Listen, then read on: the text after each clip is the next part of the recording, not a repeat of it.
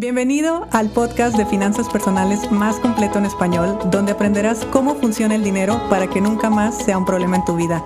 Mi nombre es Idalia González y estoy feliz de que estés aquí. Seguimos con historias de la vida real. A ver, otra cuestión que me dejaron el viernes pasado fue eh, me endeudo y termino de pagar y otra deuda y así es mi vida, así se me va la quincena.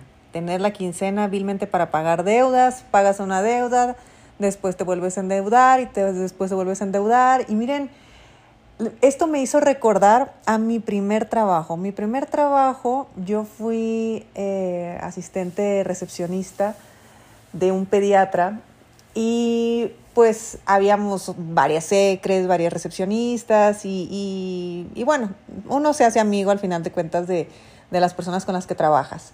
Y resulta que yo ahí me enteré que existían las señoras que iban y te vendían cosas a las oficinas y después cada quincena iban a cobrarte la parte que correspondía porque te lo daban en pagos. Pues bueno, para ustedes les puede sonar muy lógico, pero para mí no era lógico, puesto que era mi primer trabajo. Entonces, era la primera vez que yo tenía dinero mío para mí y llega una señora, una chica, y me acuerdo que vendía eh, jueguitos de plata, eh, aretes, collares, pulsera, ese tipo de cosas. Yo no uso esas, esos accesorios, nunca los he usado. Eh, si bien a veces sí traigo una cadenita, normalmente mis accesorios son bastante discretos.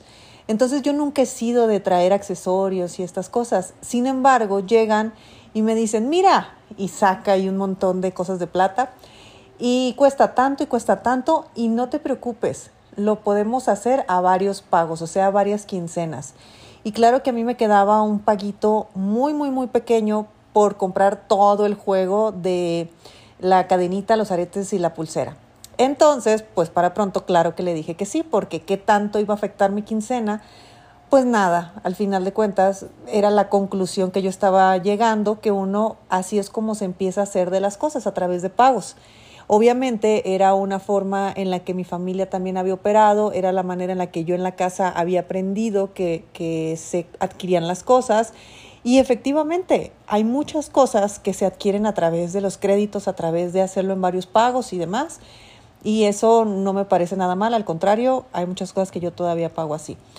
Pero me hizo recordar esta historia porque al día siguiente llegó otra señora a vender otra cosa y al día siguiente llegó otra señora a vender otra cosa. Entonces cuando no era la del maquillaje, era la de las fajas, era la del catálogo, era la de la plata, era la de todo.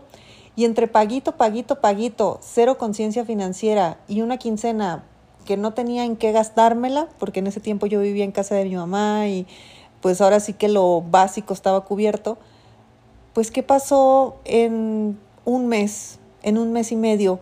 que todo lo que yo empezaba a ganar ya era para pagar esas deudas que yo había adquirido. Y, eso que yo todavía no tenía tarjetas de crédito. Cuando tuve tarjetas de crédito se puso todavía más divertida la cosa. Digo, divertida ahorita. Pero claro que cuando nosotros tenemos dinero, tenemos la facilidad de adquirir algo, no tenemos ningún tipo de... Eh, pues no le quiero llamar educación financiera, que sí le quiero llamar en realidad, pero no quiero que se escuche así.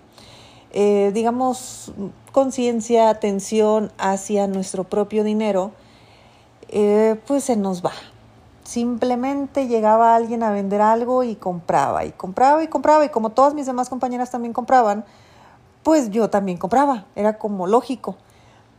Y, y pues bueno, esto me trajo pues me perjudicó bastante porque yo tenía seis meses trabajando y en vez de disfrutar de mi quincena como la podría disfrutar, pues era para pagar todas esas cositas que yo estaba comprando, que por supuesto no necesitaba, por supuesto no quería, pero era tan fácil porque llegaban y me las vendían, que así fue como aprendí que efectivamente cada quincena había que ganar, o sea, había que cobrar para pagarle a estas personas que iban y me vendían a la oficina. ¿Qué sentido tenía? Ninguno. Ninguno, pero les repito, no había ningún tipo de conciencia financiera, eran los patrones que yo había visto en casa, era la forma en la que mi entorno me estaba demostrando que se usaba el dinero. Entonces yo nunca vi más allá, nunca vi un para qué tener dinero, nunca vi un para qué eh, ahorrar, nunca vi nada de eso. ¿Por qué? Porque en ese tiempo yo todavía ni siquiera entraba a la universidad. Entonces mi intención era que cuando yo fuera a la universidad y cuando saliera de la universidad iba a tener un buen trabajo, por lo tanto iba a tener un buen sueldo, entonces ya me iba a poder comprar una casa, un carro y todo lo que yo creía. Pero en ese tiempo, como pues era otra mi edad, otro mi contexto y demás, pues no había ningún tipo de visión hacia qué iba a ser yo con mi vida. Ahora, te estoy hablando de mi experiencia muy jovencita, antes de entrar a la universidad y bueno, bajo otro contexto de vida completamente diferente. Si bien la vida me llevó por otros caminos y sí llegué al punto donde conseguí un buen trabajo, tuve mejores sueldos y todo, mi patrón de comportamiento no cambió. No importa cuánto ganara, al final de cuentas llegaba la quincena y ese dinero yo lo repartía y mucho eran deudas. Ahí ya eran deudas de tarjetas de crédito o ya eran deudas de cosas así que, que compraba, porque efectivamente siempre van y te venden a las oficinas, siempre. No importa en qué año o de qué manera estés escuchando esto, sucede. Por lo tanto, uno pues compra, esa es la verdad. Y cuando dejo de tener sueldo, ahí es donde me empiezo a dar cuenta que yo había vivido realmente de quincena en quincena.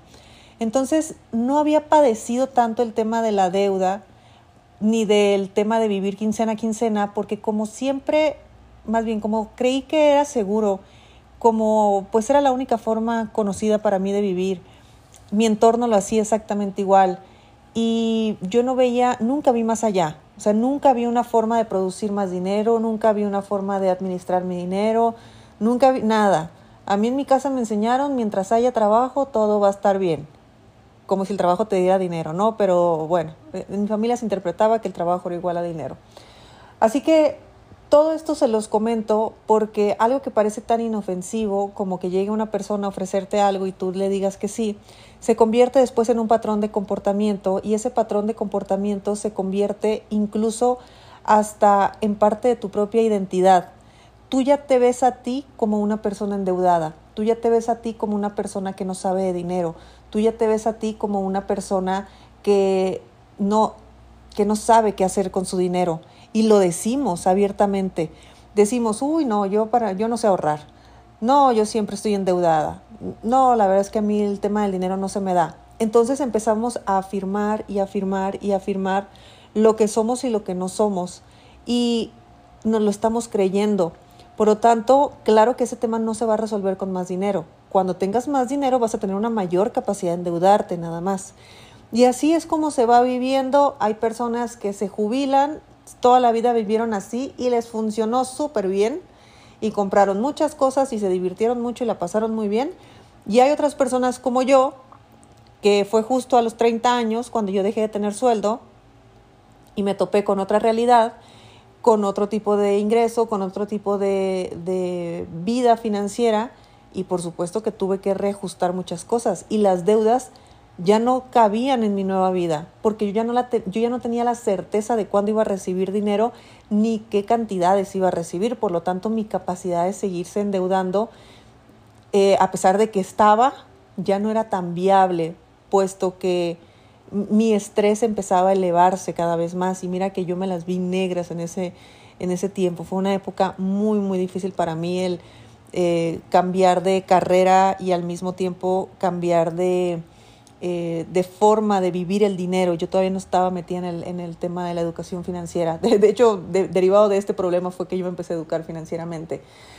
Así que por la pregunta que me estaban, ah, que me estaban haciendo, que cómo hacerle si se endeuda y termina de pagar y se vuelve a endeudar y todo eso, eso tiene que ver ya con un eh, tema más de identidad.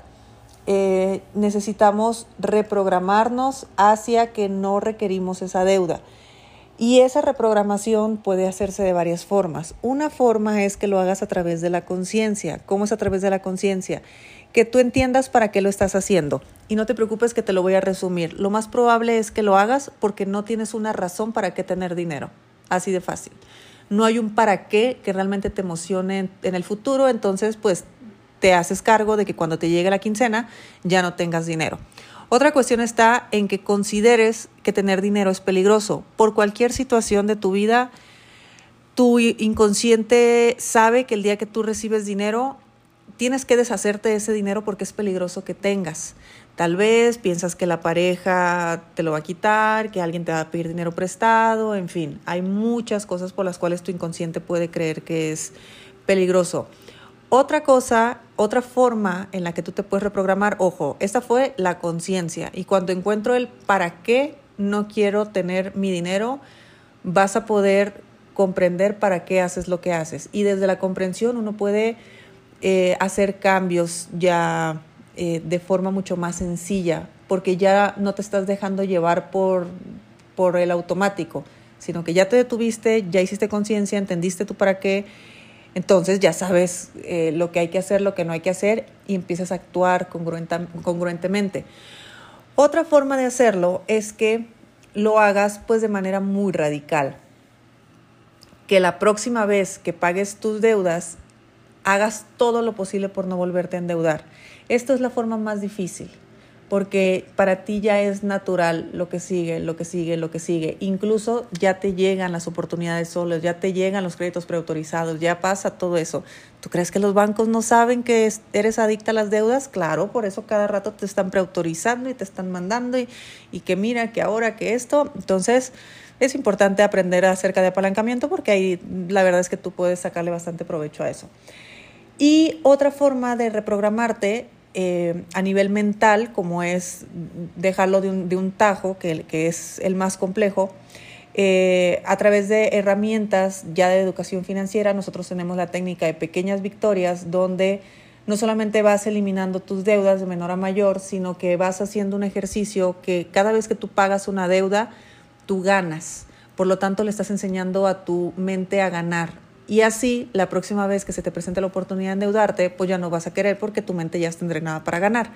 Esa es otra forma de hacerlo. Y otra forma de hacerlo es que aceptes que te gusta vivir endeudada, porque la deuda no son malas, endeudarse no es malo, porque gracias a las deudas a veces adquirimos cosas que efectivamente no necesitábamos, pero las queríamos, entonces es completamente válido.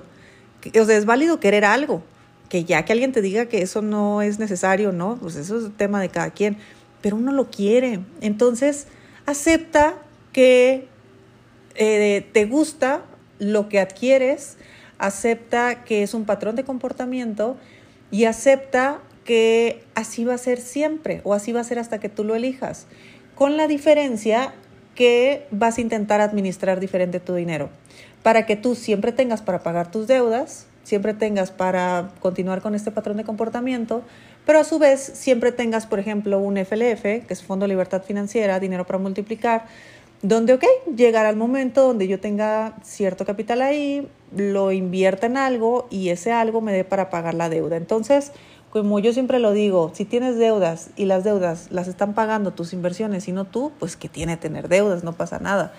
Y si las pagas tú tampoco pasa nada, siempre y cuando no se viva desde un conflicto. El problema de tener deudas es que las vivimos desde un conflicto. Quienes tienen deudas y están en paz no tienen conflicto, aunque tengan deudas. Entonces, bueno, espero que les haya eh, ayudado un poco este episodio.